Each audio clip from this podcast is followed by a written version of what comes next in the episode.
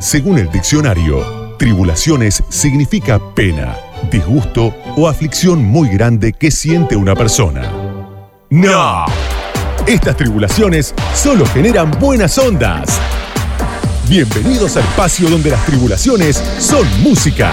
Rock, jazz, hip hop, electrónica, trap. ¿Qué más, Mario? Indie, post-punk, avant-garde, etcétera, etcétera, etcétera. Ya arranca Tribulaciones. Vamos, Mario de Cristófaro, a tu puesto. Hola, hola, ¿cómo están? Buenas noches. Aquí estamos nuevamente en Tribulaciones, ¿eh? como todos los lunes a la medianoche. Hasta las 2 de la mañana la acompañaremos con muy buena música y seguramente aquella que nunca escuchaste o pocas veces escuchaste en la radio. Hoy tenemos un programa también muy importante con visitas, como siempre, invitados.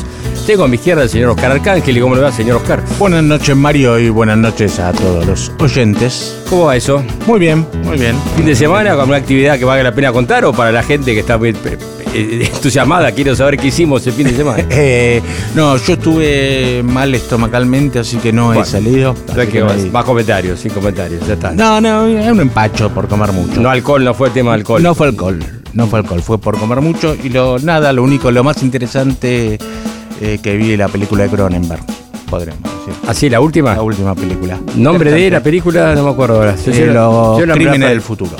Crímenes Dice del que es futuro. interesante, ¿no? Interesante, interesante, un poco morbosa, pero. Y sí, como de Cronenberg. ¿Música? ¿Hay un músico interesante ahí? En- No. No, era No, soundtrack, Ho- no. Howard Shore, pero no. Nada para récord. Nada para- Nada para recomendar, nada para perfecto. Hoy tenemos un invitado, no es un músico, aunque sí es músico. es músico, es músico. músico, pero yo lo conocía como periodista. claro. Señor Dani Jiménez, ¿eh? Todo un personaje, productor, eh, cantante de una de su banda propia, una banda propia, y hace poco está, fue convocado para tocar, cantar junto a los Funky Torinos, ¿no? Una responsabilidad que se tomó. verdad, nosotros, ¿no? que- Pues se han un juntado nuevamente para un homenaje Un a Willy. Cruz, un tributo a un año de su fallecimiento, más Claro, o menos, ¿no? claro. Así que lo tenemos a Dani acá en, en un rato nada más, supongo, así que vamos a charlar con él un poco de todo, ¿no? Va a traer música también, va a musicalizar el segmento, trajo buena música, ¿eh? Buena música, buena música. El hombre de muy buen gusto, sin duda. Bien, y si te parece podemos comenzar con algo. Claro que sí. Y te va a sorprender quizás, porque una banda que habitualmente acá no pasamos, ¿no? O creo que nunca pasamos, o sí. Yo no No, recuerdo. no recuerdo que hayamos pasado, pero muy mal si nunca pasamos. Y creo- yo creo que no. Por, por hacer los, viste, los, los extraños, los raros, ¿viste? Esto no podemos pasarlo, muy conocido. Ah, bueno. Bueno, tiene que ver esto con los de Rolling Stone, ¿no? Por supuesto. Estamos, bah, por supuesto no, lo digo ahora, nadie, lo- nadie lo sabía. Bueno, una banda que creo que nunca hemos pasado un tema acá. Me parece que era un cover, puede ser, un cover seguramente, pero no de, de- directamente de ellos. ¿Y por qué tiene que ver esto? Porque en, la- en el sitio Indie Hoy, que tiene cosas muy interesantes siempre, ¿no? Chicos, se escriben muy bien y Sí, sí. notas. Bueno, y sacaron una nota que salió en una revista de, de Inglaterra que tiene que ver con que Fran Zappa, el gran Fran Zappa, que tenemos que pasar algo de Zappa, ¿eh? un especial de Zappa, prepararé para la próxima Amerita semana otro. siempre. Sí, pero tiene cosas muy, muy interesantes, Claro. tuvo, y, y siempre se... Y se desaparecen aparecen- grabaciones. grabaciones. Sí, sí, los, los parientes Los siguen, parientes siguen este, sacando un... Después de, un poco- después de pelearse mucho entre Sí, ellos. estaban muy peleados, totalmente. Sí. Pero bueno, lo concreto es que este, es, es un tipo, es un gran músico, un gran guitarrista, gran compositor y un personaje bastante histriónico y muy, muy divertido. Los shows siempre tenían mucho a que hablar. Y aparte quiso ser candidato a presidente incluso Eh. en Estados Unidos. Pero bueno, no importa. Lo concreto es que en 1980 Zappa eh, llegó a la Broadcasting House para grabar un especial que se llama Star Special para la BBC justamente.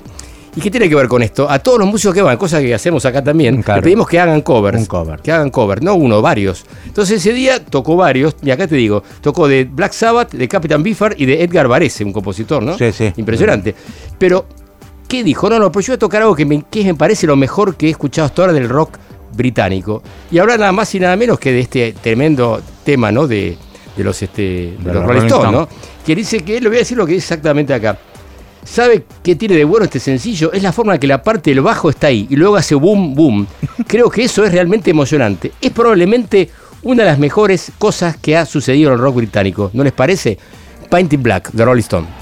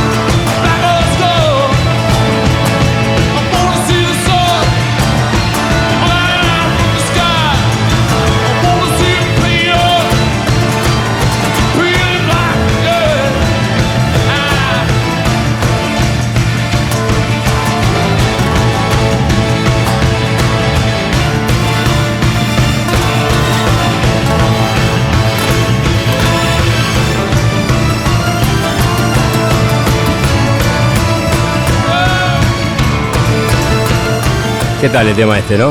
Temazo, ¿eh? Lente es uno de los grandes temas de los Rolling Stones, ¿no? Sí, es uno de los grandes temas de, de la historia del, del rock, ¿no? Sí.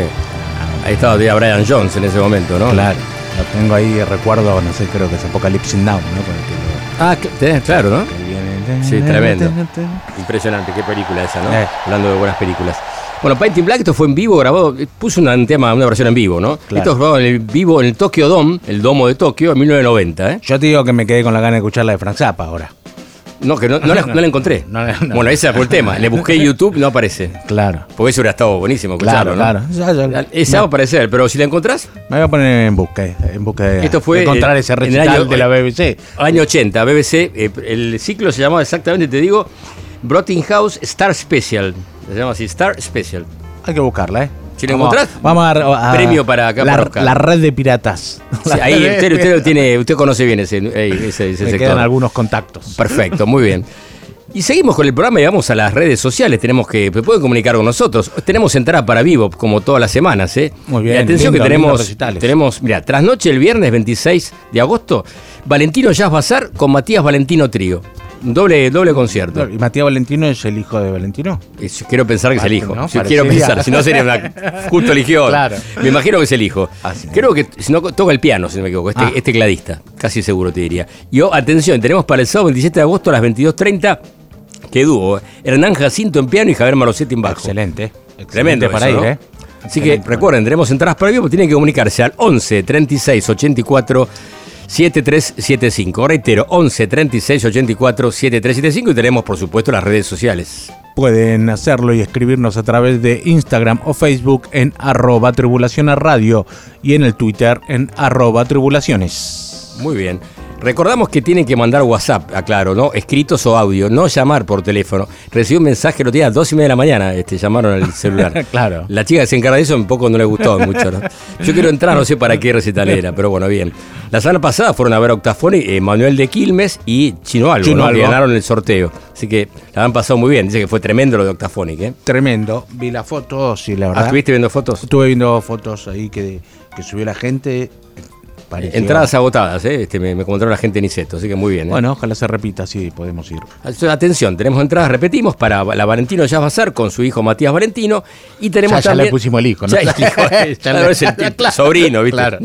Y Hernán Jacinto con Javier Malosetti. Este es el sábado 27 y lo de Valentino es el trasnoche el viernes. Así que atención, ¿eh?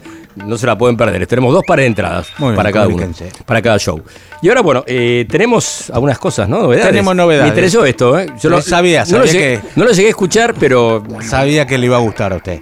Estamos hablando de la señorita Pichi Harvey que estrenó una nueva canción, eh, una, un cover del señor Leonard Cohen. La canción eh, reversionada es Who by Fire, un tema original de 1974 del disco de Leonard Cohen, de Leonard Cohen New Skin for the Old Ceremony. Eh, bueno, y este nuevo tema es, va a ser parte de la banda de sonido de una nueva serie de la plataforma y cadena Amazon. Ah, mira, eh, Bad Sister. ¿es Bad eso? Sisters. ¿Sabe de qué se trata o no? No, No, sé de qué se trata la serie. De unas hermanas malas. Eh, malas, supongo- evidentemente, supongo, ¿no? que supongo, pero no. Serán unas delincuentes, a saber qué serán. de ¿no? Apple TV, no Amazon. Apple TV, bueno, Apple TV. hay que estar atento con la música de varias conocidas, PJ Gabri y habrá otros Bueno, más. supongo, este fue la, mim- la actriz y pro- que es la productora de la serie, la llamó especialmente a Pichi Harvey porque había soñado con ese tema y, y- y le pareció que Pichi Harvey Justo era para esto. quien lo tenía que hacer y la llamaron y dice que se divirtieron mucho grabando Qué grande, este, este cover. ¿eh? Así que bueno, la verdad que Pichi Harvey más Leonard Cohen, no vale la pena. Una confusión ahí que no puede salir mal nunca. No puede salir mal. Así que escuchamos Pichi Harvey, Who by Fire. And who by fire, who by water, who in the sunshine,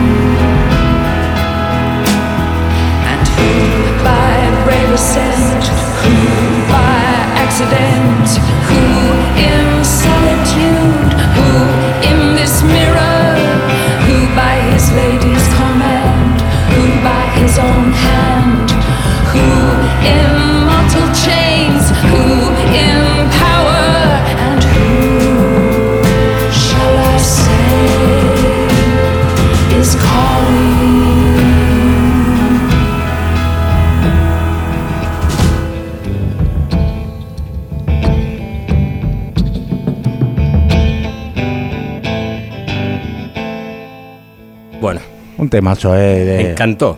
Temazo, la verdad, un temazo de Leonard Cohen y bueno, PG versionándolo, como decías, eh, fuera de aire, eh, con el mismo estilo de los últimos discos de, de PJ, ¿no? Sí, Let England. Shake, por ejemplo. Claro. Yo lo escuché acá en vivo cuando vino al festival, creo que fue al Pepsi, no sé cuál era. Es que, la última vez que vino, no sé, hace como 5 o 6 años ahora Cuando sí. vino con Primal Screaming Mars Volta, no. No, no, no, esto fue más reciente, en el, Sí. el Club Ciudad creo que Ah, era. no si la- me no la- equi- no la vi. Yo tuve la suerte de verlo aparte en Islandia, ¿te acordás? Ah. Sí, sí.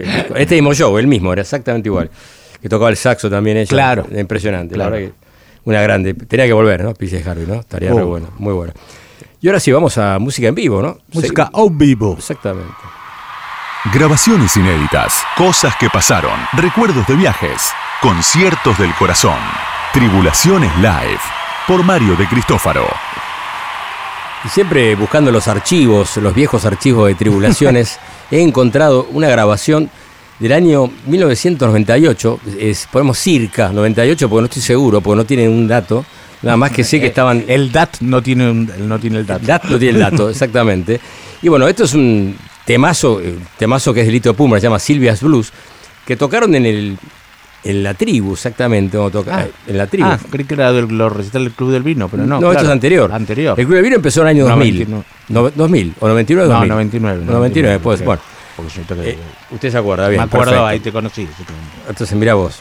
Bueno, lo concreto es que invitaron como músico, éramos algo especial, fuera de lo común, a Papo. Entonces se formó, mire qué banda se formó ese día. Mono Fontana en teclados, Javier Malosetti en bajo eléctrico, Cristian Judurcha en batería, el Mono Fontana ya lo dije, Papo en guitarra y Lito Puma en Buena guitarra. Ah, tremendo. Tremendo supergrupo, un Dream Team, digamos Claro. así. Y bueno, y tocaron un tema, repito, Silvia's Blues en vivo, exclusivo de Tribulación. Lito Pumar, Papo.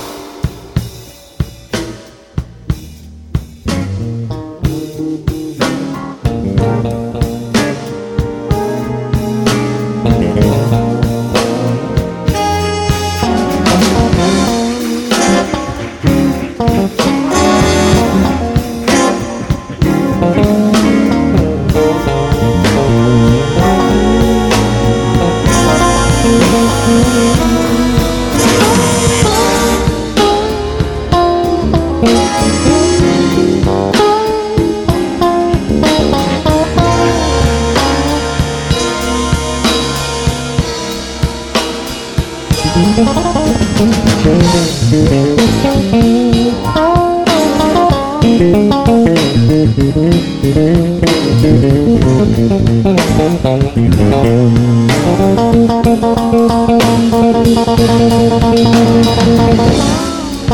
you.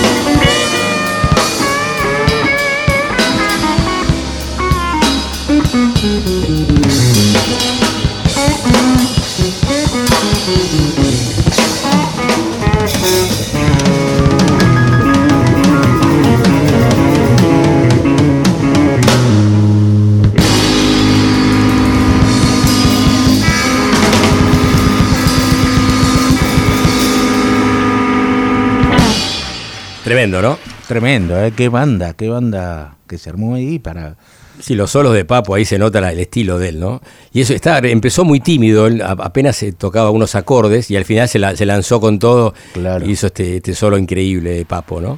Pero zapada total, digamos, Papo Sí, nunca había sí. ensayado con Lito ni No, nada. no, no, bueno, ellos han tocado juntos, son a- eran medio amigos. Ah. Medio, y entonces se a veces se encontraban, pero en ese momento creo que hace mucho no se veían. Y enseguida la, la- la- tuvo al- Claro. al toque, lo sacó el tema, obviamente. Repetimos para el que recién está sintonizando, escuchamos a Silvia Blues, este supergrupo integrado por Lito Pumer y Papo en guitarras, Mono Fontana en teclados, Javier Malosetti en bajo, Cristian Judurcha en batería. En vivo, en la tribu, año 98.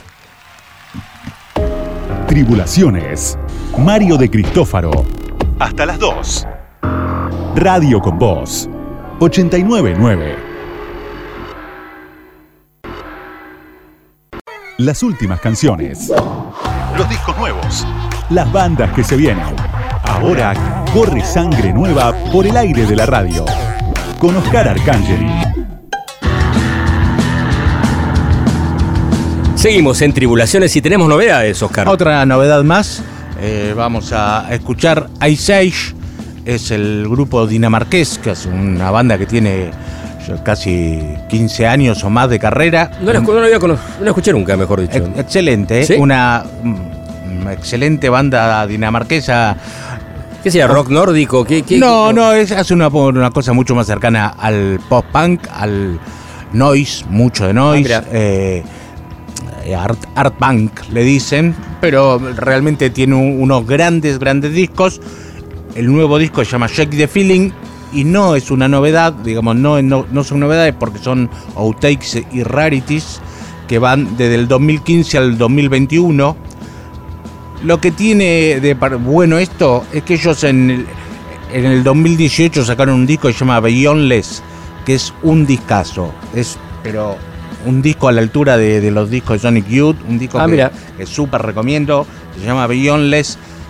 Y bueno, justo este, este compilado de outtakes y lado B y todas esas cosas que sacan los bandas, incluye mucho de ese periodo. Entonces, escuchen el disco Beyondless, pero este nuevo disco tiene las cosas que quedaron afuera y Y se- vale la pena. vale la pena. Acá no se conoce mucho esta banda, digamos, ¿no? ¿no? Acá no se conoce tanto, no. No, no. Sí, en México, que, que creo que han tocado en México. Acá nunca vinieron, me parece. No, capaz no, que no, vinieron y no, ni- no. ni nos enteramos. No, claro.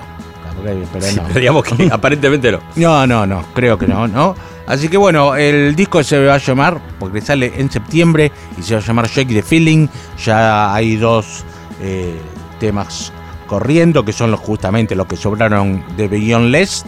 Ah, Y bueno, el, te- el álbum también va a traer un cover de Bob Dylan. Ah, mira qué bueno. que habían hecho. Así que muy recomendable la banda, los videos son espectaculares y el disco Beyondless, vuelvo a repetir, es para mí es lo mejor que hicieron y este es un rarities que sobraron de esa época. Así que escuchamos desde Dinamarca Ace Age.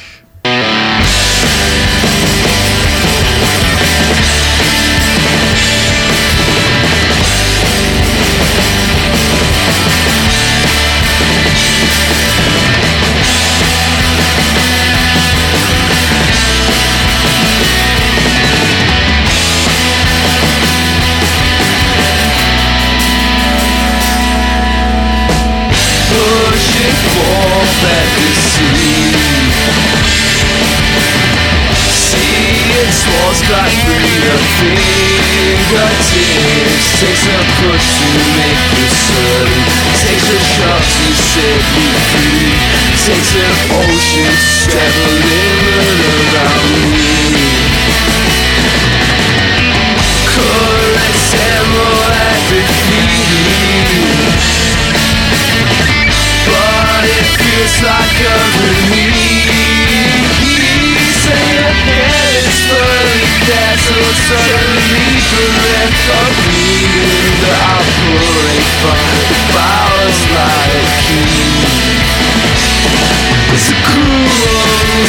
misconception beyond the borders of the word But I can't help or shake the feeling that I wonder if she's out tonight Running through the mazes and labyrinths compared to the slum raising the question that I wonder if you're out tonight. Oh yeah.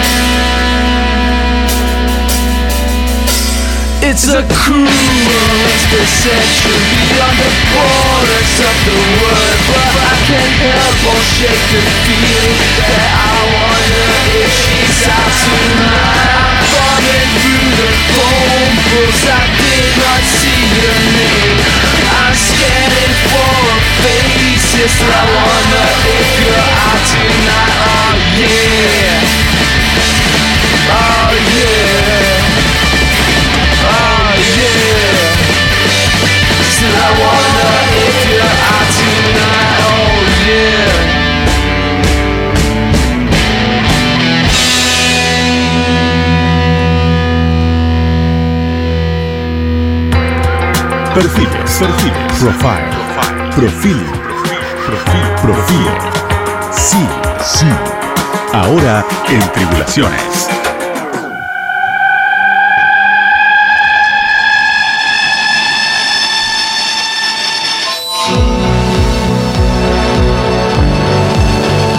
Y hoy en este caso vamos a presentar a una, una compositora, cantante, productora, llamada Michelle Sauner. ¿Te suena Michelle Sauner? No, como, como Michelle Sauner no. ¿Viste? Pero claro, porque la verdad ella se conoce como Japanese Breakfast, desayuno japonés. Una banda, una banda, es ella, es un proyecto de ella, eh, solista, que ella tiene, hace todos los arreglos, compone los temas, y realmente es algo bastante, me gustó, y tiene muy buen gusto. Las letras son bastante oscuras porque tiene que ver esto con el fallecimiento de... La madre tuvo un cáncer y ella lo acompañó en, en sus últimos días, bueno, y ella quedó bastante golpeada con eso. A partir de ahí sale Japanese Breakfast. Ah.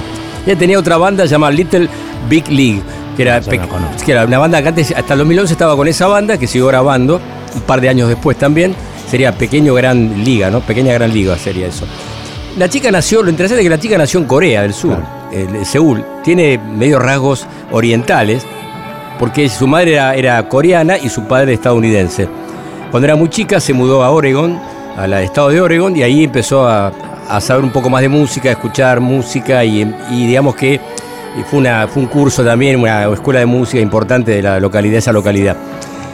Lo concreto que eh, a partir de, del fallecimiento de su madre, como dije antes, empezó a hurgar con el indie pop y sobre todo con sintetizadores, con mezclas bastante diferentes y que realmente llegó a impactar. Y también tiene algo interesante, fuera de eso, es que también escribió un libro a partir del fallecimiento de su madre, donde habla toda su etapa y lo que es Corea, su etapa dentro de Corea. Ah.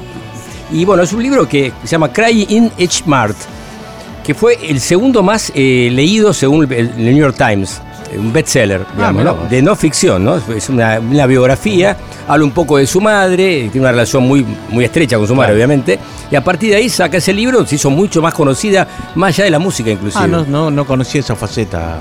Claro, claro.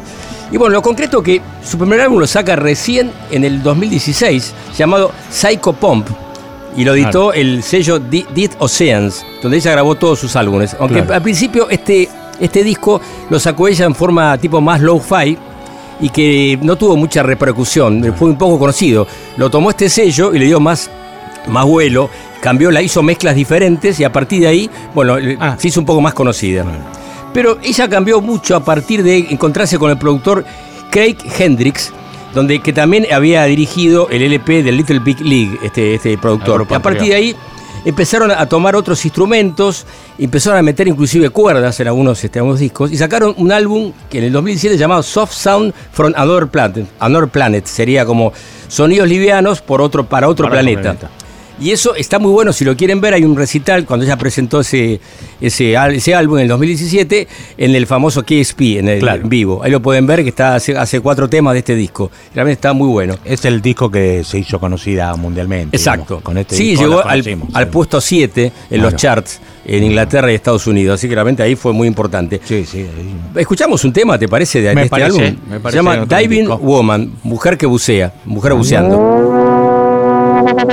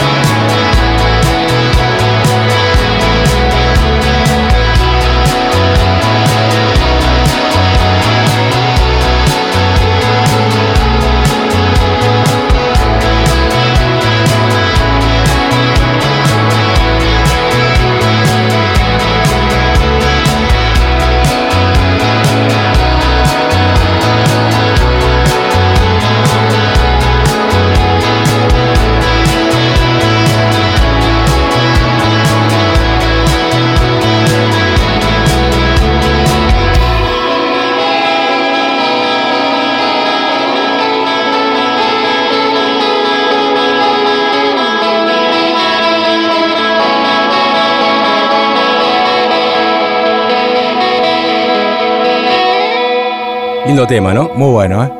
Muy bueno, es un gran disco este, ¿eh? Es un- Sí, sí, la verdad que. Y, y se nota ahí que ella cambió. Si escuchás el primer álbum, yo escuché el primer álbum, eh, Psycho No, Pom, y cambió Ah, mucho. yo nunca, no, ese no lo Bueno, conozco. pero ese lo escuché el otro día que Ah. empecé a recopilar toda la historia y es un disco que está bueno también, pero nada que ver con esto. Claro. Le da otro- otra amplitud, otras paletas sonoras tiene, Claro. otros sonidos diferentes. Me parece mucho más interesante y las letras también. Estuve viendo algunas letras y tienen que ver, repito, hablo inclusive de, de artistas eh, ya fallecidos, como una especie Ah. de homenaje.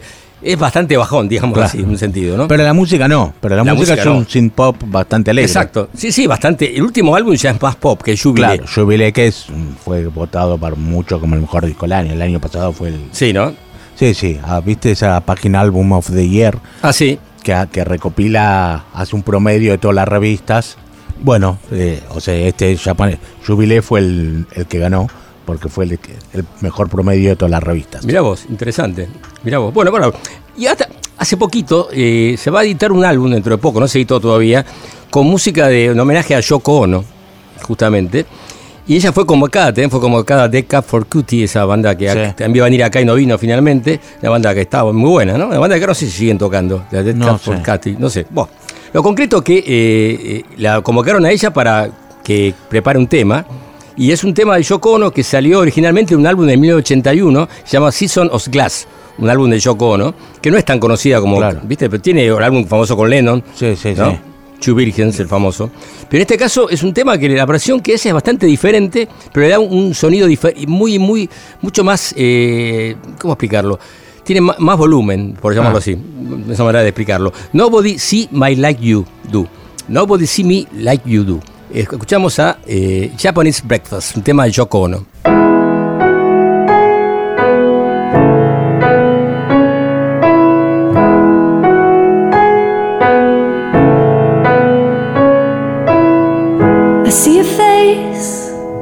Looking to the spade, all tired and worried. Why does it have to be like this? You and I, I wanted us to be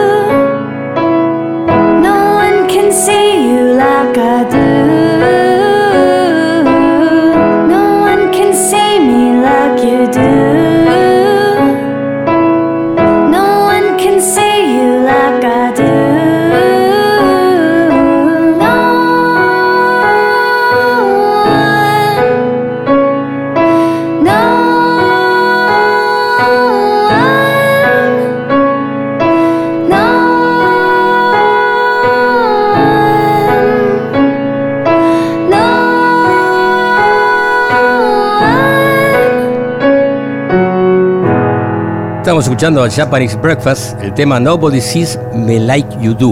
Un tema del álbum Ocean Child que va a salir dentro de muy poquito con todos Un temas tributo a tributo a, Yoko Ono, exactamente. Gran, Creo que va a estar- compositor, gran compositora Yoko Ono, ¿eh? Sí, ¿no? Para Tiene- mí es una gran compositora, siempre lo dije. ¿eh? De Sí, es muy ¿eh? Me- respetada en el ambiente, sobre todo en, la- en Estados Unidos. ¿eh? A mí siempre me, me gustó, ya lo, lo dije una vez y lo tomaron como un chiste. Más allá de la antipatía que tiene algunos por el famoso que dice fue la causante de la separación de los Beatles, eso hay gente que la odia por eso, ¿no? Pero yo, bueno. yo siempre digo que de los Beatles, eh, la más talentosa de los Beatles es Yoko Ono. No, eso no, no, sé, no comparto pero el la, pero la aspecto. gente se enoja. Ahí se va a enojar con vos, eh, me parece, eh, por favor. Bueno, estamos hablando de Japanese Breakfast, ¿no? De Yoko No, Ono. no, claro. esta versión estaba muy, muy buena, buena, me muy gustó, buena, la verdad que estaba muy muy buena. Bueno, decíamos que sacó un disco que se llama Jubile y también sacó un álbum con temas en vivo grabados en el, en el famoso eh, estudio eh, Electric Ladyland Ah. eh, de Hendrix, que tienen todas versiones con, con instrumentos de cuerdas. Ah, Tiene que ver eso con la, la mano de Craig Hendrix, que es el productor que te nombraba antes. Y es un álbum que tiene mucho más pop, Jubilee también, Claro. los dos, que salió hace, el año pasado, no es ahora. Pero bueno, los Claro, dos discos, pasado. exactamente, los dos discos son realmente muy buenos. Y yo me quedaría, si tengo que elegir, me quedaría con este que salió Electric Ladyland. Ese que grabó en vivo de Electric es en vivo, claro. Eh, Son ocho temas que están en Spotify. No sé si está editado como en CD también, pero sí que está en Spotify. Ah. y realmente está muy bueno, escúchenlo. Es, es Japanese Breakfast. Y ahora viene la sorpresa. Hace poco fue el Festival Pitchfork, la famoso sello, el sello no, la, La la revista. página revista, que tiene un montón de, de- de data todo el, todas las semanas.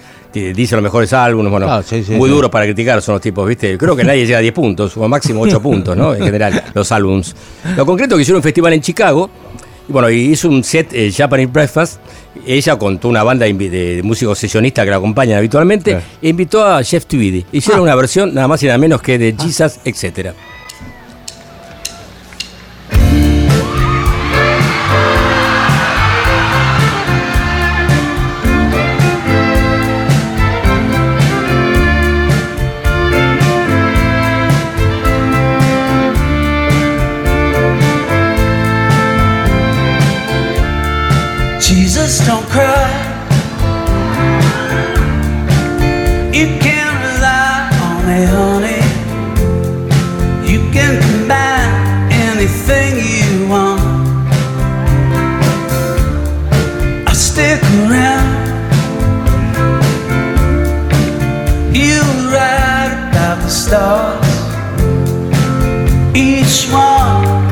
Setting sun. Tall buildings shake, voices escape, sing sad, sad songs. Turn to cold, storm down your cheeks, bitter melodies, turning your orbit around. Don't cry. You can rely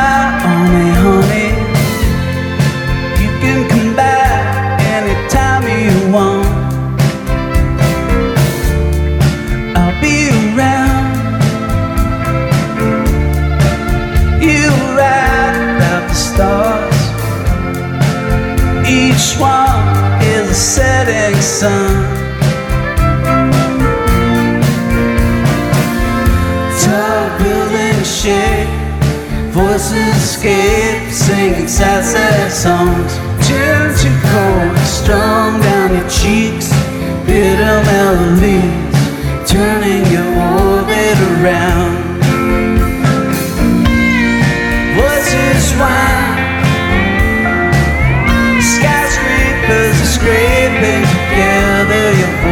Is smoking.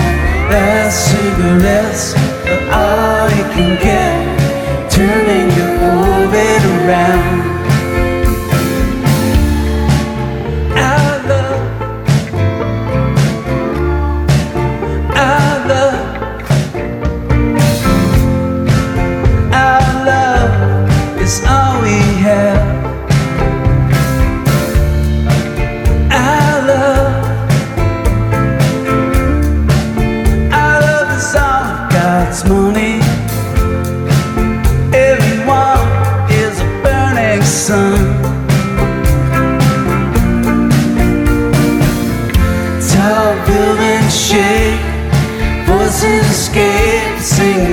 Sad, songs.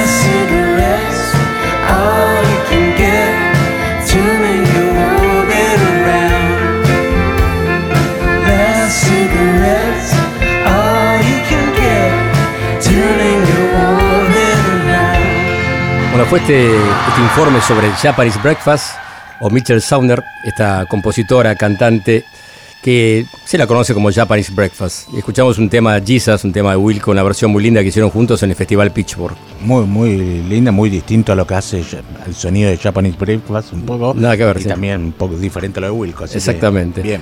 Ya tenemos en estudios acá a Dani Jiménez. ¿Qué tal, Dani? ¿Cómo andas? ¿Todo bien? ¿Cómo andan? Bueno, creo que vine al lugar correcto con la música. ¿eh? Bueno, bien. Ya apenas llegué me di cuenta que vine al lugar correcto. Perfecto, sí, sí, ya conozco el estilo, acá el, el sonido que le gusta acá a Dani.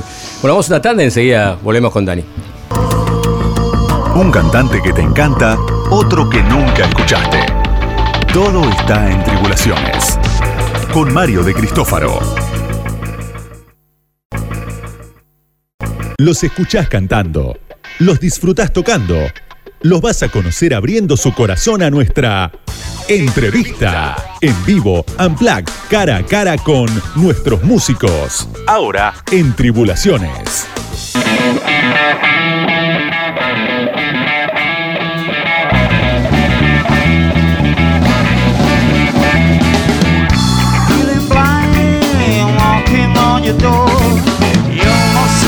Trouble everywhere.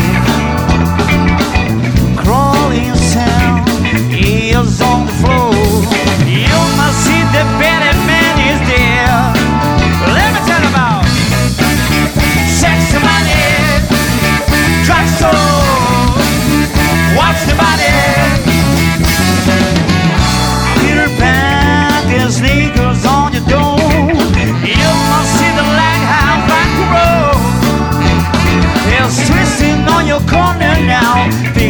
of your home. A blind lead in a blind man back road.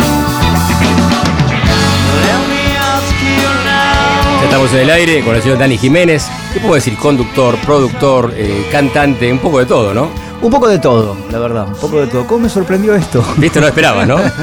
No, la verdad que no, es un tema viejísimo este, es un tema del 98, 97, Ah, mirá. que grabamos eh, en algún momento en ese, digamos, tiempo con la banda que yo tenía, que fue Achalai My Brother.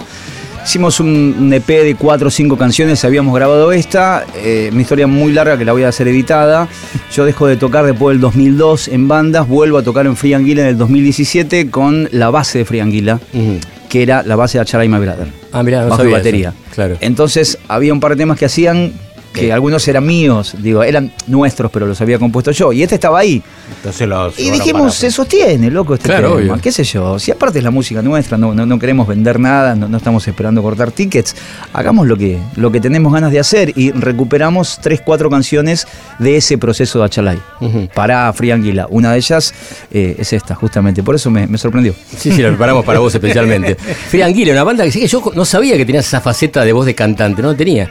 La hago siempre desde los 16. Mirá, no la tenía. Te veía como periodista, todo eso. No, no, siempre lo hice. Lo que pasa es que, eh, bueno, me lo decía Débora Dixon el otro día uno de los shows de, de los Funky Torinos. Me dice, cantás bien, cantás lindo. ¿Dónde estabas? Le digo, no, lo que pasa es que siempre tuve, nada, bandas under Claro.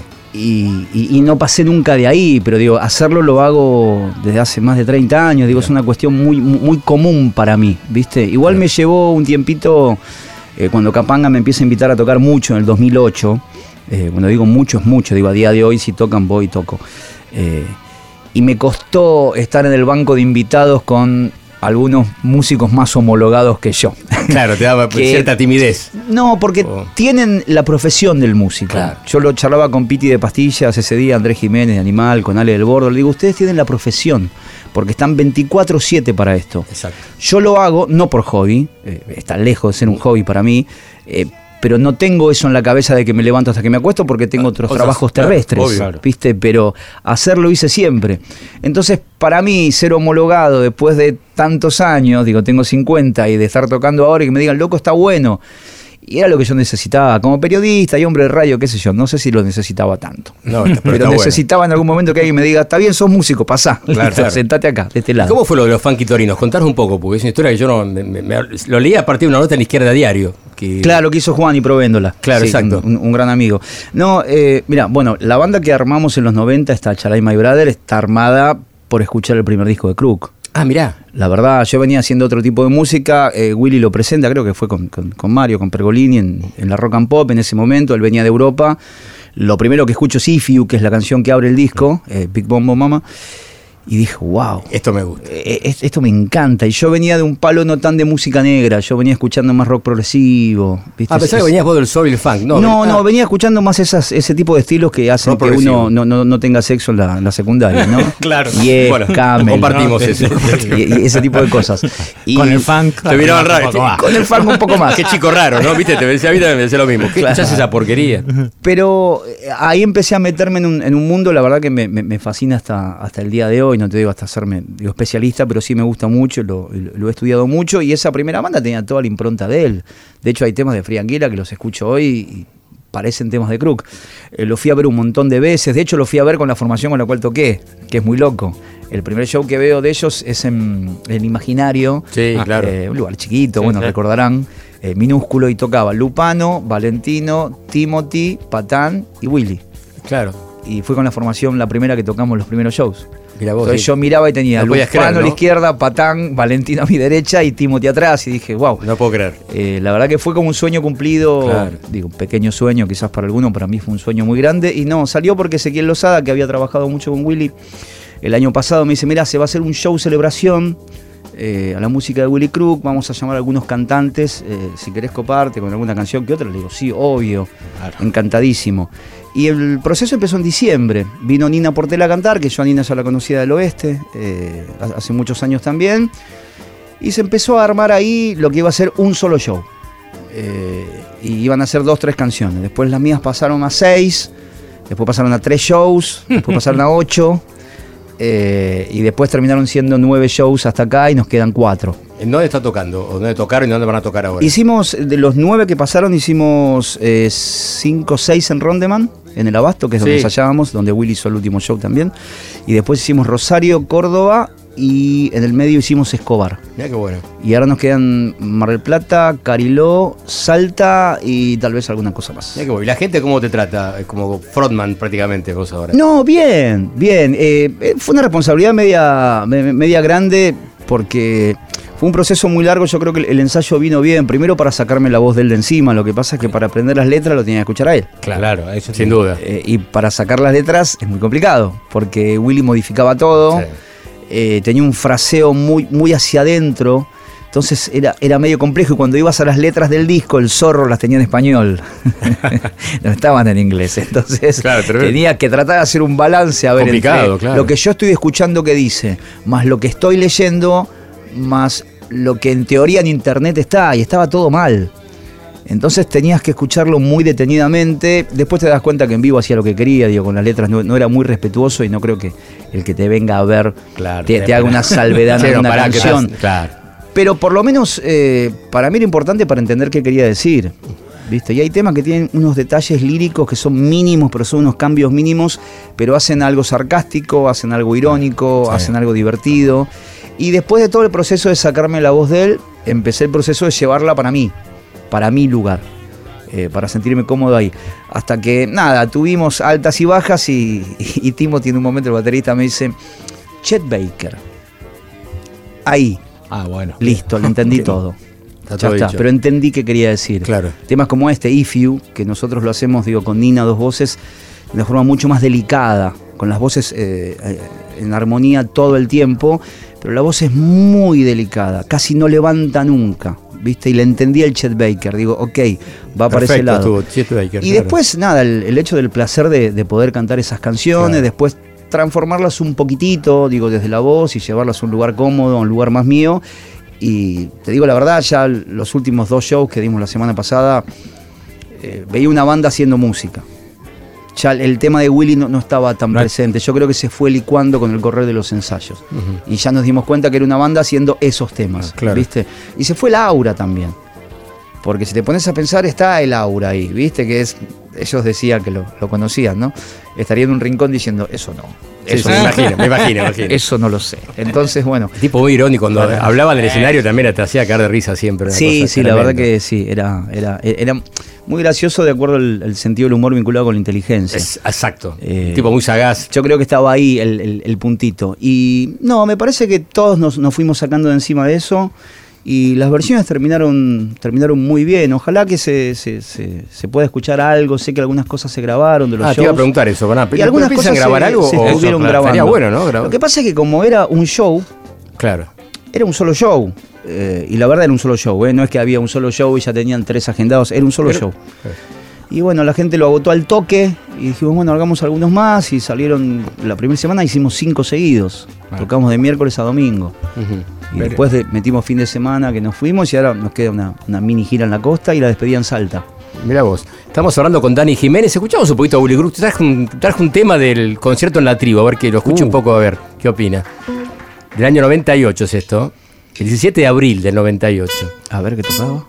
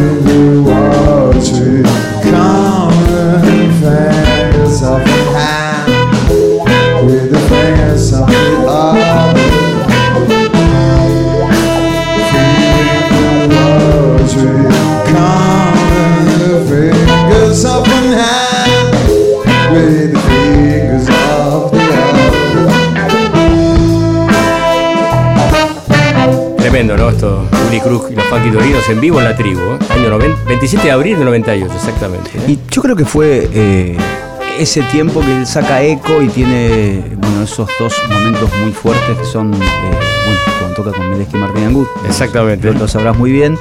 Y bueno, cuando está con James Brown. También eso fue tremendo. Yo creo que en ese añito y medio, dos años, y él saca para mí uno de los discos completos, me parece, más parejitos de todos y el, uno de los más ambiciosos, que es Echo Eh, sí. también, ¿no? Que tiene mayor nivel de arreglo, me parece, composiciones ya más largas.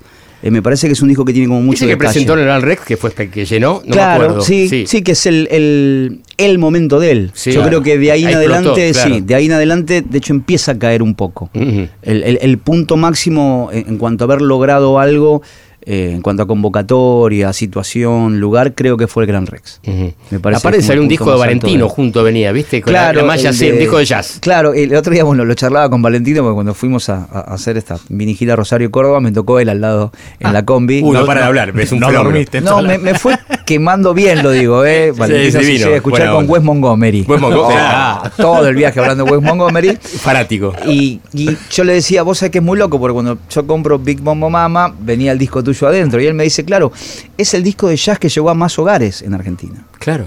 Porque llegaba. Se vendió con- muchísimo Claro, porque llegaba con el disco de Willy. Si Claro. hubiera sido por mí, yo no, no hubiera tenido esa distribución. Seguro, obvio. Me dice, y más allá del chiste, es uno de los discos de jazz acá en Argentina que llegó a una, a una mayor cantidad de hogares y que venía adentro. Cuando vos abrías la cajita, estaba ahí el de. Claro, yo creo aparte que Willy fue responsable de que mucha gente joven escuche jazz. Porque fue un tipo que introdujo Sí. el jazz a muchísima gente que no era la bola, decía eso, eso para los viejos. Y él, Sí, eh, se- yo los boliches que tocaba estaba lleno de pibes jóvenes, de pendejos. Que eso Sí, no sí, era muy común. El acid jazz fue como que fue, puso así el acid jazz un poco acá en la Argentina. Y en esa época yo escuchaba mucho acid, sí. y es, Claro. es como la, la- la década del 90 en Inglaterra, digo, del acid y aparece, no sé, Jamiroquai, Claro. Incógnito, digo, unas bandas eh, en, en- en ese momento súper finas. Y él traía también un, un concepto europeo de música negra. Había una banda que a mí me gustaba mucho que era alemana, se llama This Jam, que nace también en el 95, 96. Bueno, lo que él hacía con eh, Melingo y Stephanie, los Claro, Lions in Love. los Lions Sí, in Love. tremendo. Que es lo que hace en Europa. Y después, bueno, cuando viene acá trae esta, esta por lo menos, eh, esta vertiente que en Argentina, si uno mira para atrás, música negra era Memphis, Manal. Sí. La verdad, digo, y Mississippi, digo, no, no, no sí, pero sí, teníamos. exacto.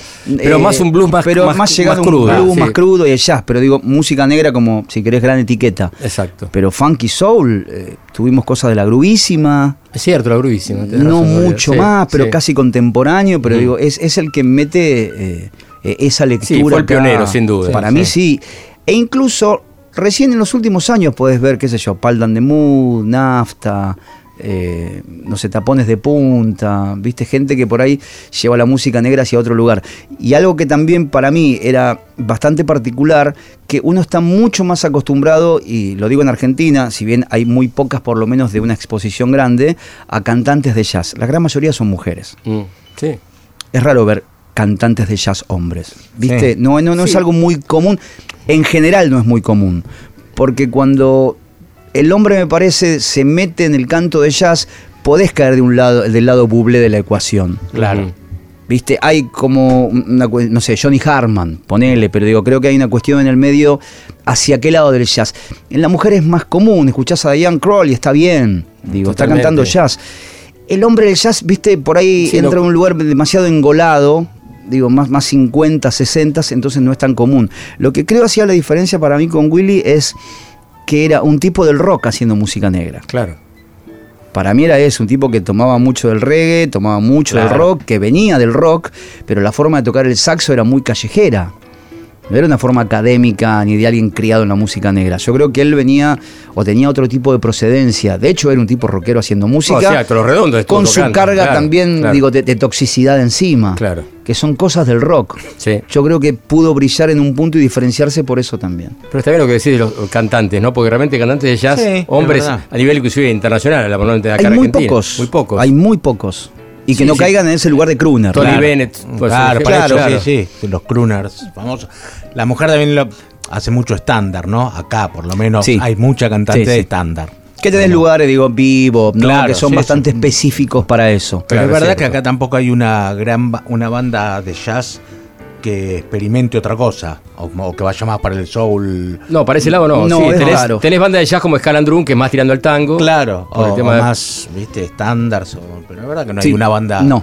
no, sí, de Es raro, sí, encontrar Sí. cantantes así masculinos es raro. Bueno, así que, bueno, buenísimo lo de Willy Crook. Y trajiste música. A ver, contanos un poco. Y me gustó mucho lo que trajiste, la verdad. ¿eh? Buenísimo. Traje tres canciones de, de artistas que, bueno, en algunos casos fui descubriendo. Yo eh, eh, busco de una forma bastante detallada, casi con la metodología del asesino serial, música.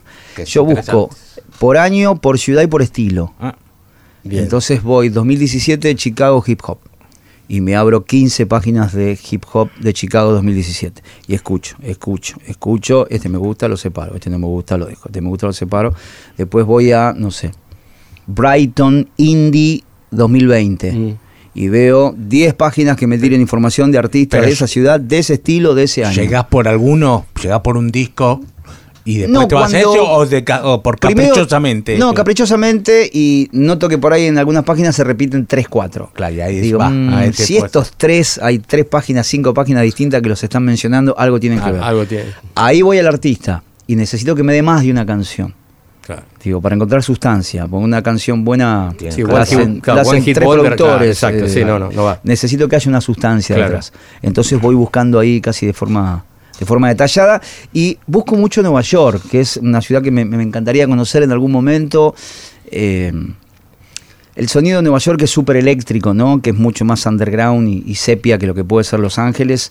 De Velvet Underground en adelante, digo, si uno va siguiendo la, la- la línea de filiación, tiene un sonido, ese sonido citadino también, medio tóxico, narcótico, un tanto desfasado. Y algo experimental, la no wave también, claro. eh, qué sé yo, tenés John Spencer, Claro. Sonic Youth, ¿viste? Claro. Hay cosas que son Beastie Boys inclusive, Claro. que son muy de Nueva York. Y en esa búsqueda loca me encontré con Bodega. Bodega. Bodega es una banda neoyorquina, debe tener cuatro o cinco años, y viste que el neoyorquino es un poco más arty que el, que el angelino, Son por ahí, de- ¿no? Va, va mucho a, muestra, mucho más Basquiat. Porque son todo esa movida y la, la movida de Brooklyn. Son todos los y chicos tiene de mucha más vanguardia, claro, encima. Son Así todos que los Parket Courts, Eh, bodega. bueno, me encanta Parket Courts. Y, y llegué así a, a Bodega, la, la banda donde el cantante no se cambia la camisa, sino los, los reto a todos a que busquen Ah. Bodega en internet. Todos los videos que hay, ¿En serio? En todos los videos tienen la misma camisa. La cábala quizás. Vamos a escuchar un tema entonces, ¿te parece? Elegiste Genie New Model. Sí, porque es un tema lindo, tiene lindas guitarras, es, es un poco feliz.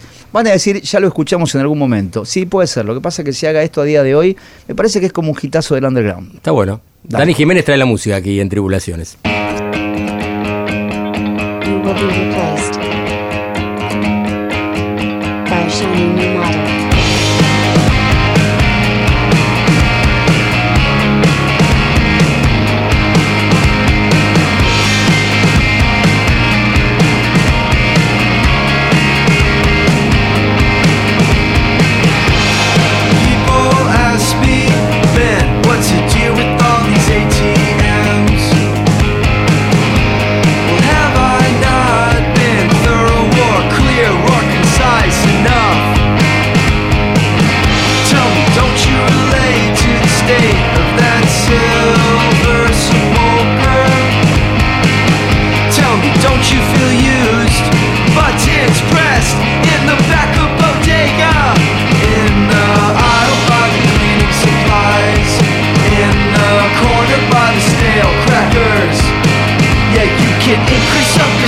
your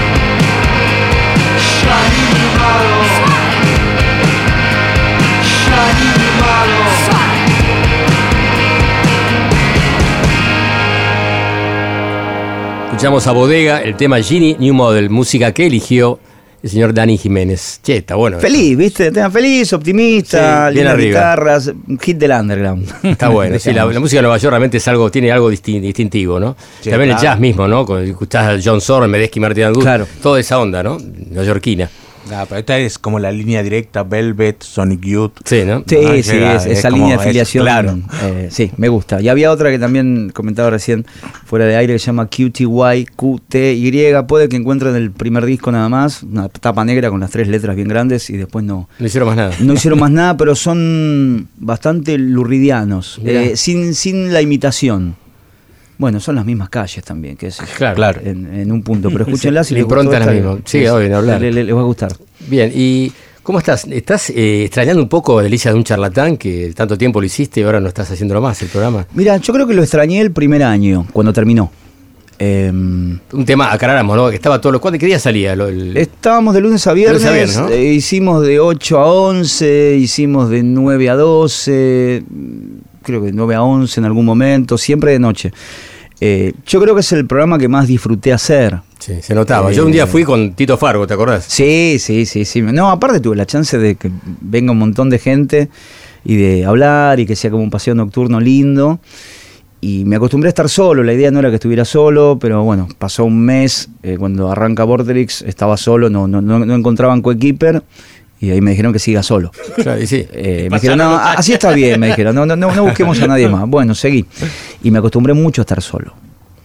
Viste, tener a alguien, igual lo puedo hacer, digo, tengo una persona más en la mesa, no tengo drama, pero me acostumbré mucho a mi voz Claro. y a que no haya otra. Eh, igual el año pasado que hicimos otro programa, había columnistas todos los días, pero yo Te creo que mejor, como más este, relajado, digamos, eh, solo y te me podés concentrar. acostumbré, yo creo que me acostumbré, me acostumbré a los ritmos, a- a- al, al discurso, eh, a, a la forma del discurso, a la dinámica, al tono. Yo creo que me, me- me acostumbré porque no me quedó otra Claro. en un punto. Pero sí, hice las, la- las locuras más locas, digamos, que siempre quise hacer en un espacio mainstream con la música. Digo, pasar temas de 22 minutos, Claro. Artistas totalmente desdentados y desagradables, que siempre había alguien que los vitoreaba, ¿no? Eh, por otro lado, pero sí, yo creo que me di los. to- Todo lo que quise hacer con la música en cuanto a lo que era un programa de radio lo hice ahí, sin dudas. No sé si hoy lo volvería a hacer, si me da. Tenía mucho laburo ese programa, parece que no, porque Sí, claro. a mí no me gusta delegar, no porque no confío, sino porque me gusta mucho el laburo que hago. Exacto, claro. Elegir la digo, música, claro, la data. que yo lo hago, los videos, todo, todo. Yo te doy el video, te digo cortalo del minuto 22 al minuto 5.13, te paso el link, si son dos videos distintos, te paso todo. Si es una canción que no tiene video, veo ponerle un paño acorde al año y a la canción. Ah, claro. Esto Si voy a pasar un tema de. Bowie del 72 que no tiene video, no voy a poner un paño de Bowie del 92. Buscaré algo de backstage porque si pongo otro video está Ah, cantando una cosa lo que ves con lo que escuchás. Entonces necesito que eso entre ahí y si no busco otras cosas que puedan visualmente acompañar lo que estoy escuchando. Y todo ese programa tenía un, Claro, es un desafío, un laburazo muy grande que digo, no, no delegaba no porque no confíe, al contrario, confío mucho. Pero me gusta hacerlo a mí. Sin duda, es la parte del trabajo que me gusta. Pero no sé si lo haría hoy, ¿eh? Por No ahí no. Hay que ver, nunca se Mucho. Muchos te extrañan. Yo no lo gente, sé, no gente lo que te seguía y extraña. No, que- sí, cada tanto me encuentro alguno, ¿eh? Sí, me dice sí. Verísimo. Y a mí me puso, digo, en un lugar mínimo, ¿eh? Eh, por Dios, que se entienda bien, pero me, me llevó a conocer lugares, me llevó a dar charlas, Claro. me llevó a que un montón de gente me escuche o me escriba. La verdad que ese programa incidió en Sí. eso después para que yo pueda seguir haciendo cosas. Sin Eh, duda. Y tengo ese, ese gran recuerdo. Seguimos con la música que trajiste. Dale. Hablemos de Richard Hawley, contanos un poco. Uy, me, me enamoré de Richard Hawley eh, involuntariamente, porque estaba armando, ahora armo pocas, ya casi no tengo tiempo, eh, pero yo venía armando muchas playlists hace dos, tres años. Que eh, el hecho de las playlists nació porque un día fuimos a cubrir el indio, creo que fue a Tandil, y fuimos a almorzar a un restaurante al mediodía, todo de madera, y la música que pasaban era media electrónica. Y le digo a un compañero, esta música no pega con este lugar. Claro. Si vos tenés todo madera, Claro. y andamos al folk, si querés, ¿viste? Como para que más o menos esté acorde lo que estás eh, vibrando con lo que estás escuchando. Digo, la música no tiene nada que ver acá. Y me dijo, ¿y por qué no te armás una playlist?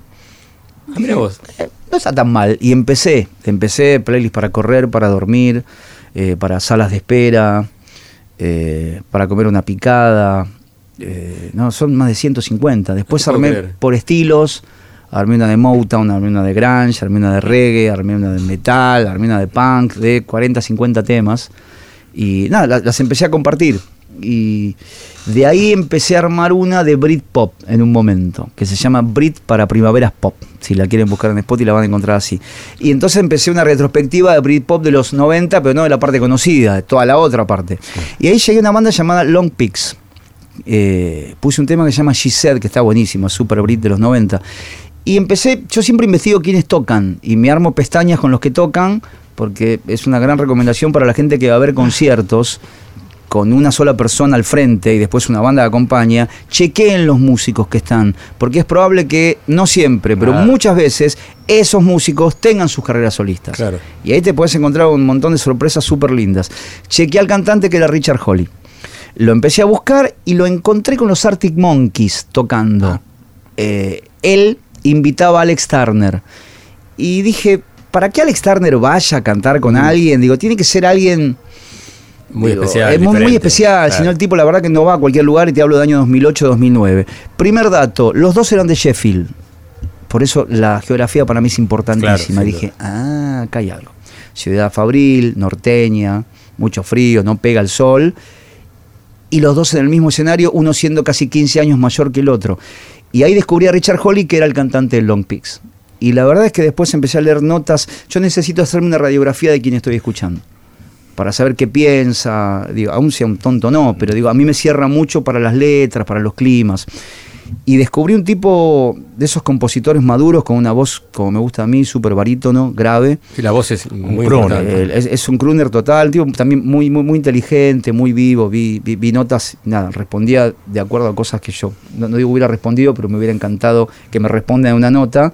Y descubrí un compositor tremendo, tremendo. Traje un tema que se llama The Ocean, que es un tema muy relajado. Sí, Creo escuché, que casi buenísimo. no cambia de acordes, serán uno, dos, quizás tres. Lo único que va haciendo él es darle un creyendo sobre el final. La letra también es, es bastante repetitiva en un punto, pero genera un clima, que es la voz de él lo que genera el clima. Sí, la voz es muy La, particular. la voz es muy particular Impar. y el tema es una preciosura. Vamos a escucharlo. Richard Holly. Por favor.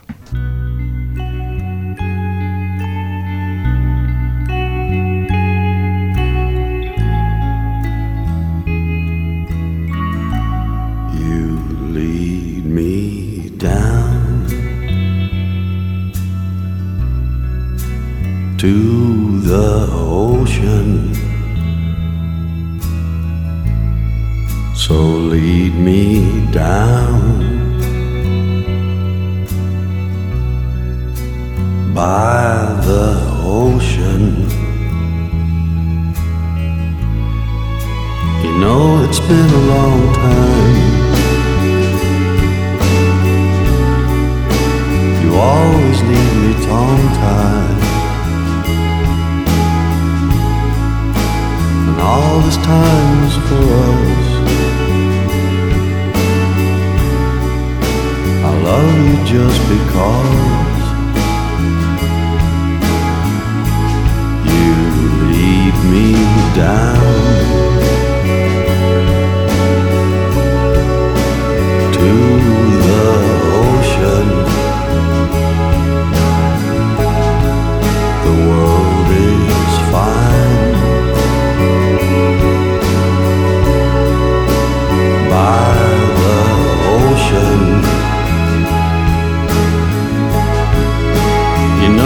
times for real. It helps the heart to heal. You know it breaks the seal of the talisman that haunts. And so you look at me and need the space that means as much to me.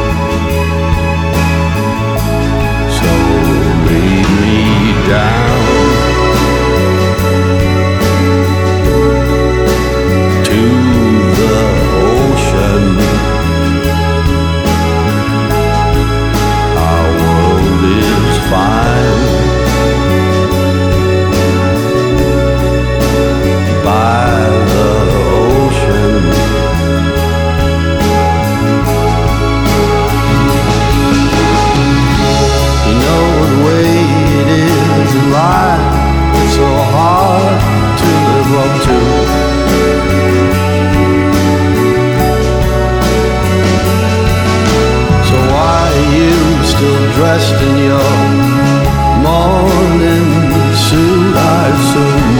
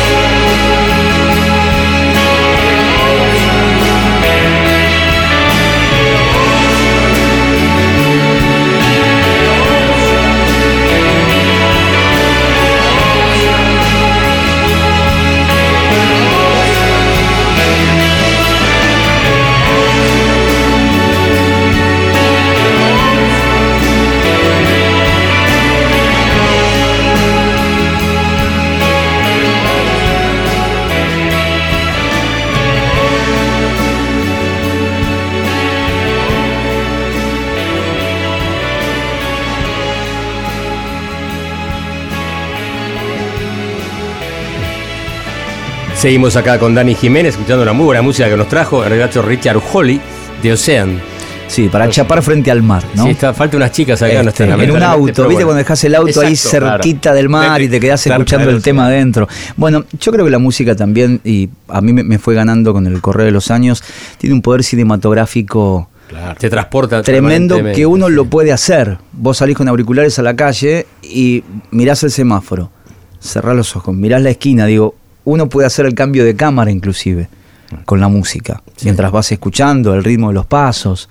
Es Digo, clave. yo trato de, de- de incluirla siempre casi de forma inconsciente desde ahí, ¿no? Pero, eh, y este tema sí tiene muchas imágenes, por lo menos para mí, Sí. no tiene video, eso Eh. es lo peor. No tiene video. Igual. Richard, anda al mar, filmá cinco minutos, el agua que se esta mueve. música ya está, claro. Y ya está, más, se llama no The Ocean el tema, no, No, te hace compliques. falta nada, exacto.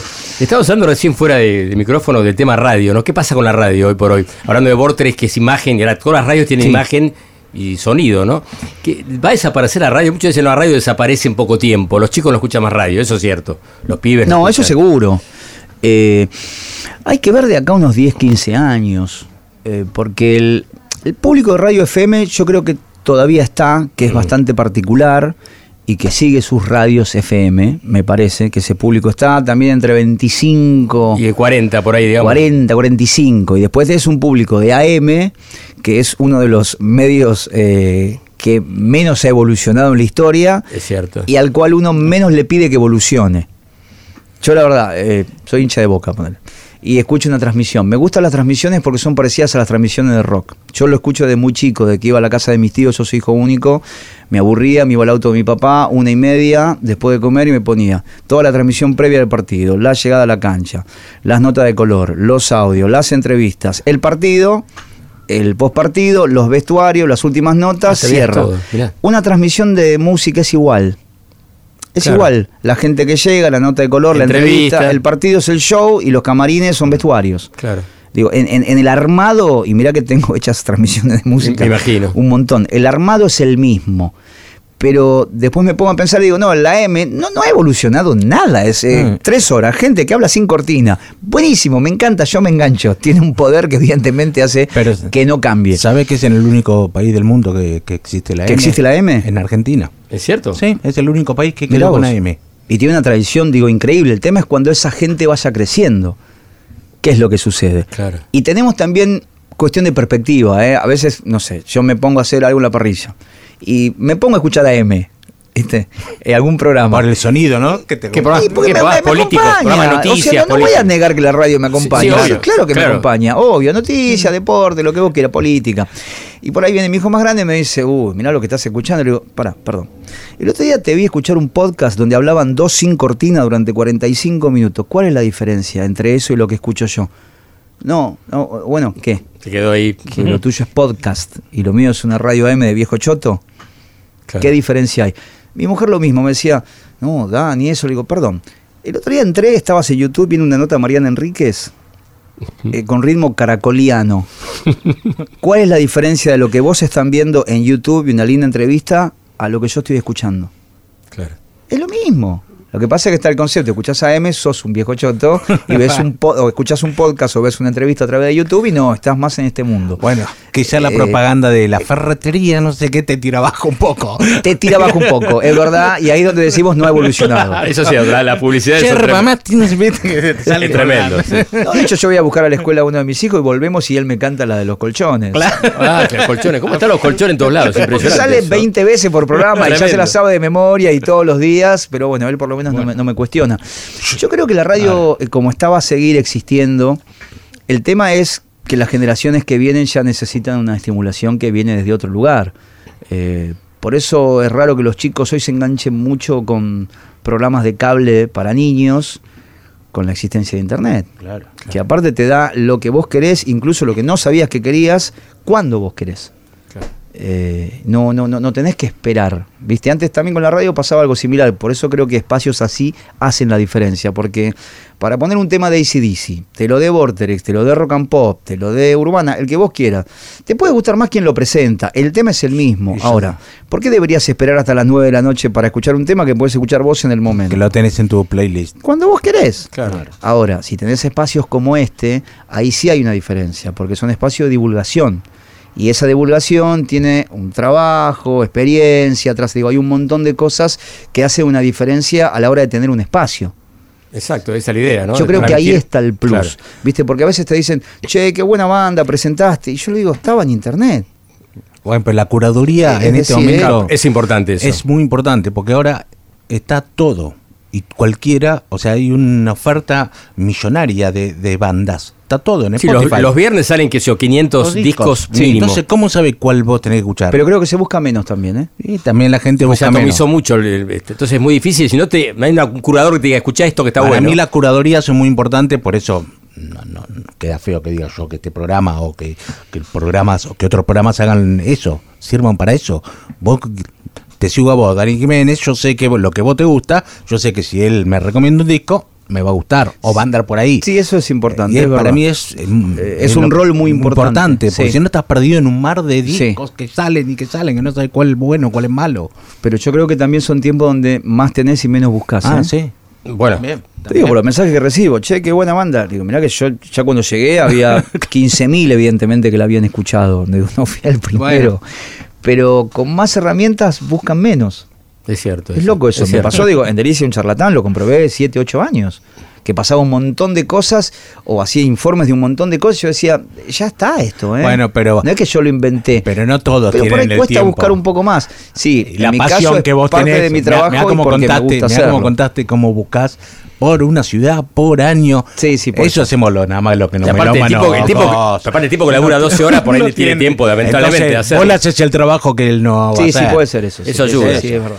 Vamos a escuchar el último tema que trajiste. Yo pensaba que era un tano, este Paolo Nutini, no, no es italiano, es Eh, escocés. Va, Italiano familia- escocés, Claro. claro. eh, suponemos que el padre era italiano. Sí, ¿no? supongo. Paolo, ¿viste? Nutini. Sí, claro. y, la, y la- y la madre escocesa. Sí, es alguien, eh, es medio desconcertante, porque eh, tiene un tema que puede ser funk, tiene un tema que puede ser una canción, tiene un tema que puede ser rock, otro tema que lo trabaja con cuerdas. Eh, yo lo, lo descubrí también hace algunos años. Y ahí sí me dejé llevar, no por el algoritmo, yo me dejo llevar por los algoritmos. Después decido yo qué quiero hacer con eso. Bien.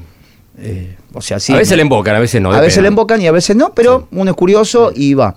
Y me, me dejé llevar por más temas de él. Y llegué a este que se llama eh, Iron Sky, que tiene dos versiones. La versión del disco, que debe durar tres, tres y pico, que debe ser esta, cuatro, no mucho más. Y tiene una versión de un corto, eh, que debe durar ocho y medio, un corto durísimo, que son todas imágenes de eh, adictos, adictos, digamos, metanfetamina en, en países balcánicos, Upa. ¿viste? O, o en países en guerra. La verdad que las imágenes son tremendas porque son reales y sobre el final de la canción tiene el discurso de Chaplin, del dictador, todo eso mezclado eh, con, con un creyendo de cuerdas, trompetas, y eso aparece solamente en la última parte de la canción. Él tiene una voz eh, súper aguardentosa, muy trasnochada, no me digan Brian Adams, por favor, porque eh, para un montón es como el, digamos, el- la quinta esencia de las voces rotas, y no, No. Eh, por Dios no. Eh, tiene una voz bastante particular. El canto del tema es desgarrado, porque lo, lo canta de una forma desgarradora y muy desesperada, y cuenta un poquitito eso, ¿no? Lo que tiene que ver con las adicciones y con el discurso de Chaplin sobre el final, hacen que el tema y el corto, si lo ven, es, es realmente conmovedor y se llama Iron Sky. Vamos a escucharlo. Paolo Nutini. Thank you.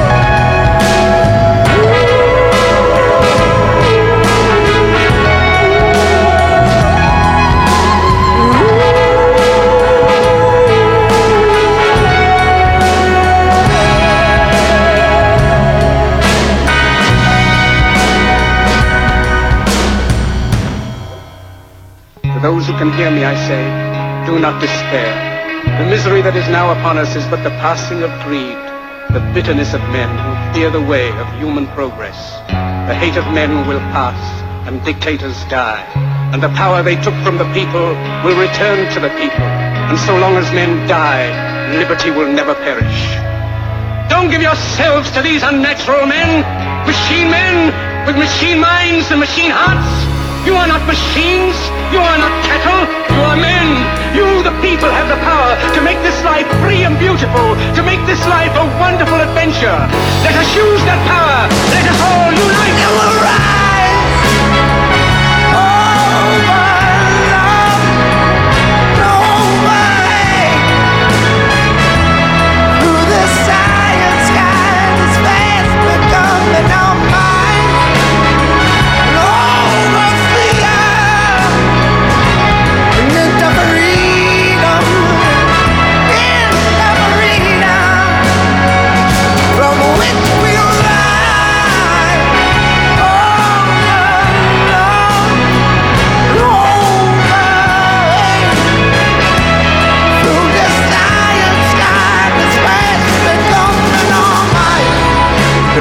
este tema.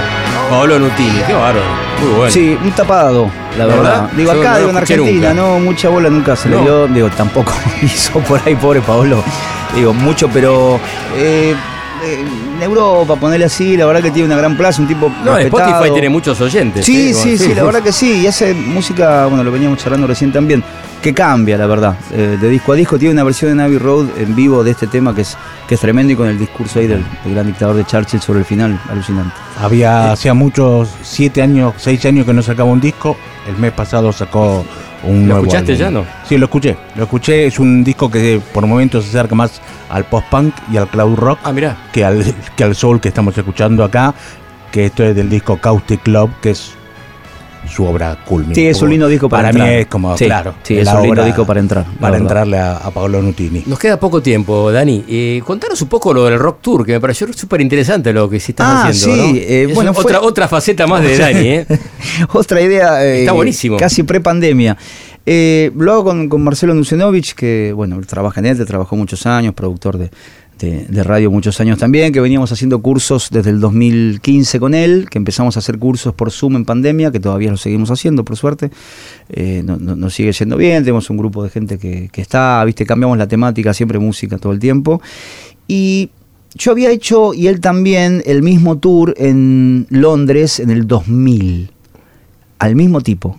A día de hoy está, es Richard Porter. Es un serio? tipo que, claro, yo había ido con un amigo, fuimos a un hostel y fuimos a ver los, los, los volantes que, que estaban en la Sí, mesita ahí para desayunar sí, y decía eh, Walking Tour Beatle, eh, miércoles 9 de la mañana en tal esquina. Y le dije, amigo, vamos. Claro. ¿Qué sé yo? Fuimos, nada, el tipo te recibía, llegó gente, decía, bueno, empezamos por acá, y caminaba, y te decía, en esta iglesia se casaron Linda y Paul McCartney, tenía una carpeta con fotos, te mostraba la foto del casamiento, te explicaba todo. Seguíamos. Decía, acá en esta casa que ven, ahí abajo, se escribió I want to hold your hand, por qué y te contaba cómo llegaron a la casa. Digo, un tipo con muy buena data, eh, la verdad. No, no, no, no, no era un chanta de Claro. información, sino que tenía muy buena data. Nada, pasaron los años y con, con Marcelo, que somos muy amantes de la música y del rock y de los lugares, ¿viste? Dijimos, che, estaría bueno para hacer esto acá, porque hay, hay de arquitectura, hay Sí. de bares, Hay hay, de murales, fotografía, hay de cementerios, y no hay de música. Y estaría bueno por lo menos ver, y para nosotros también, digo, lugares donde pasaron un montón de cosas y que no tienen ni una placa, que nadie sabe que sucedió ahí, y que hay muy poca data en algunos casos si no te la cuenta la gente que lo vivió. Claro. Y empezamos a armar el primero, que lo hicimos Hurlingham Palomar. Claro, toda la zona. Eh, diciembre del año pasado, eh, divididos, Sumo, eh, Sumo, Arcoíris, Arcoíris, claro. eh, Los Piojos, Caballeros de la Quema, MAM, y en el medio, qué sé yo, tenés Malosetti, Jorge Don también, porque tratamos de mezclar Exacto. otras cosas que Claro. tengan que ver con la cultura. Iban a las no. casas de los tipos que vivían, veíamos, por ejemplo. Claro, veíamos, no sé, estábamos en la casa de Santolaya donde escribió Mañana Campestre, por ejemplo. Decíamos, Mirá. acá fue, en este jardín. Ah. Y viste, y el que está frente a eso, nada, es como que te caen un, un montón ¿Qué de parece? fichas y revalorizás eh, mucho más o, o se te aclaran las... las ¿Y el público las es turista obras. o argentinos? No, son todos argentinos. Y pienso Cada tanto tenemos sí. algunos uruguayos Ah, que, claro. que- que están acá y que vienen. Eh, pero no, no hay gente, de hecho hay gente que ha venido de Santa Fe para hacer el de Palomar Hurlingham y se volvió Ah, a la noche a Santa Fe. Y, y tratamos de que, nada, por lo menos sea una experiencia interactiva. Le vamos mandando al WhatsApp fotos del lugar. El otro día fuimos al Stud Free Pub, Uh, famoso lo que era el Stud Free Pub. claro. Entonces le mandamos en el momento fotos de lo que era por dentro y algún testimonio sobre el Stud Free Pub que nosotros recolectamos para ellos. Ah, muy bueno. Viste, ponele, vamos a hablar con el Topo Rayman de Perico, le decimos Ah. Topo. eh, ah, porque el topo hizo el documental. de- Claro, entonces ponele que estuvo metido ahí. Eh, contanos cómo era el Stud Free Pub. Claro. Entonces tenemos un video que le ponemos en el momento, se ponen Claro. auriculares Ah. y dice, bueno, ustedes están ahora en la puerta de lo que era el Stud Free Pub, tratamos de que sea lo más Ah, bueno. O fueron interactivo posible. Einstein también en Córdoba Sí, Corredor, hicimos. Einstein, hicimos Cero. eh, la verdad que en esos circuitos Y hicimos contanos Abasto. rápido cómo haces para engancharte, cómo se puede hay que anotarse, cómo es para No, en mi cuenta de Instagram, que es Dani Charlatán, Ah. Dani con Y, directamente ahí van a ver. Ahora el próximo que hacemos es Belgrano, Villurquiza, Villortúzar. Sería Espineta, por ahí un poco. Porque parte, porque el que hicimos la última vez fue Bajo Belgrano, Núñez, Ah, Palermo. claro. Hicimos todo el circuito, eh, como decía eh. Emilio, almendroide. Ah, Claro. Porque nos paramos en la puerta del San Román, que fue el instituto Sí, donde claro. fueron los cuatro, y ahí les pusimos un audio de Emilio que decía, hola, están parados frente al Instituto San Román. Bueno, les cuento qué pasó acá. Entonces hacemos que la experiencia sea más cálida, viste, más, más Sí, qué interactiva. bueno. y ahora que bueno. viene, los violadores, Y Club. Y sí, tenés mucha esa zona, toquecito de soda, tenés muchos lugares que no existen más, digo, todo lo que es el, la, la época del, del post-punk de los 80 que llega primero a Belgrano, a esa parte de Cabildo, Galería Claro. Churba, el auditorio, bueno, los, los boliches que existían Después, ahí. Prida-mí fue después, Prida-mí, ¿no? Claro, claro. el del de Arcos. Después, el después. Doctor Jekyll fue después, ¿no? Claro, Eso fue mucho Sí, después. Monroe, pero lo- claro. lo vas Nos teniendo. tenemos que, acá nos estamos, tenemos que despedir. Qué pena, estaba para hablar una hora más con vos. ¿eh? Por favor, un, placer, un pero. gusto tenerte, no, en serio, gracias a Dani. los dos, eh, por la invitación. Cuando quieran vuelvo, porque estos espacios, digo, hay que. Próxima fecha hay que de cultivarlos. los Funky Torinos, ¿los tenés idea? ¿O Eh, ¿Te acordás exacto? sí, las próximas son el 16 de septiembre en Templeton, en Cariló. El 17 al otro día en Dickens, en Mar del Plata. El 28 es la última en Salta. Y quizás haya alguna cosa más. Uy, yo en Mar del Plata creo que voy, me gusta. alguna idea, ¿eh? cosa más en el medio. Dani, un abrazo, en serio. Eh, un placer, placer de grande a los No, dos. eh. Y gracias por hacer lo que hacen. Un gusto. A ustedes. Tribulaciones. La música que no esperabas escuchar en la radio. Con Mario de Cristófaro. De Cristófaro. De Cristófaro. De Cristófaro. Tribulaciones. Mario de Cristófaro. A medianoche. Radio con Voz. 899. Bueno, último bloque de tribulaciones. Ya nos vamos de tribulaciones. Quedan 10 minutos, menos, no. 7 minutos por ahí. Con siempre música. Hay Siempre dos temas más ¿eh? todavía. por Interesante supuesto. la Che, charla. qué bueno con Dani, un capo total, ¿eh? La tiene reclara, ¿eh? Muy buena, muy buena charla. Un fenómeno, Dani Jiménez. Bueno, Un lujo. Vamos rápido porque hay que escuchar música, sobre todo. Y vamos con un nuevo disco de una nueva artista que se llama Nilufer Yanya, Mira vos. una artista hija de turcos y irlandeses, y, eh, pero que nació en Londres, una artista, podríamos decir, de canciones de rock, una mujer, es una, una chica. eh, con unas letras realmente muy interesantes. El disco se llama Painless, Sin Dolor, y habla un poco de eso, de vivir sin dolor y de la búsqueda del dolor. Eh, muy interesante, da para hablar mucho de esta chica porque es realmente tiene dos discos, Miss Universo y este segundo, y da para charlar largo y para que la conozcan, para que investiguen, porque es una Interesante, bueno, una con mucho futuro. Bueno, Pero bueno, vamos a vamos, escucharlo y después lo, lo hablamos otro día. Así que vamos a escuchar el tema Stabilize del disco Painless, Nilufer y Anya.